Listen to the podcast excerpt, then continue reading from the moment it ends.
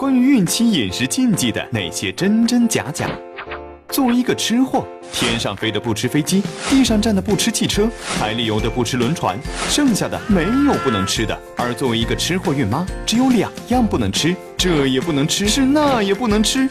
这日子没法过了。关于怀孕了就不能再吃的食物，想必每位准妈妈或多或少都听过一些。常见的有螃蟹、西瓜、薏米、甲鱼，甚至兔肉。我要吃，我要吃，我要吃。从现代医学的角度来讲，只要食材新鲜，没有受到细菌或寄生虫的污染，都是可以在孕期食用的。准妈妈真正应该关注的，不是什么不能吃，而是怎么吃才能确保孕期营养充足、均衡。那么问题来了，那些言之凿凿的孕期饮食禁忌，到底是从哪里来的呢？流传了好几代人的东西，难道只是空穴来风吗？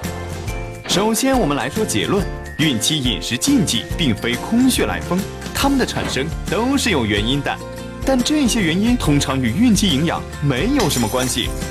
吃啥得啥。在古代是没有超声设备为准妈妈定期做 B 超的，像上门产检这样的服务那就更没有了。慢慢怀胎十个月，准妈妈对腹中胎儿的生长发育情况一无所知，只有等宝宝出生才能知道孩子发育是否正常。假如孩子出生后发现长兔唇了，那么丈夫、公婆、姑嫂、小叔子此刻就会凑在一起分析一下孩子长兔唇的原因。他们只会想到，哦，正月十五那天孩子他妈吃了几块兔子肉，于是孕期不能吃兔子肉，否则生下来的孩子长兔唇。这一理论就一传十，十传百的在十里八乡流传开来。以后无论谁家的媳妇儿怀了孕，都会被提醒，怀孕时千万不能吃兔子肉啊，否则就像那谁谁谁家一样，生个长兔唇的孩子。类似的还有螃蟹。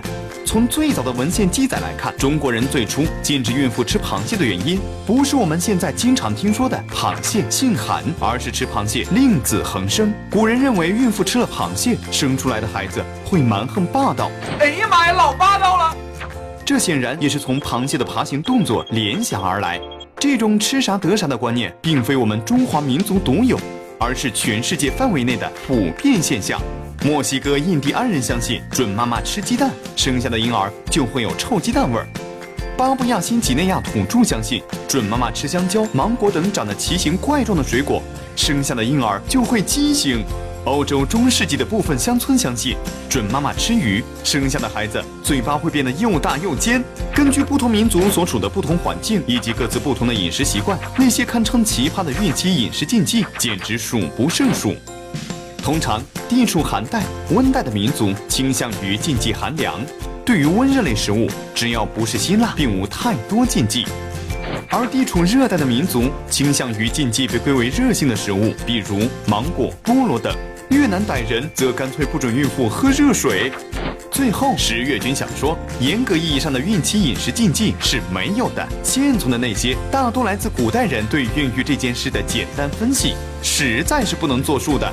关于饮食，准妈妈真正应该关注的是食材是否新鲜卫生，营养是否充足均衡。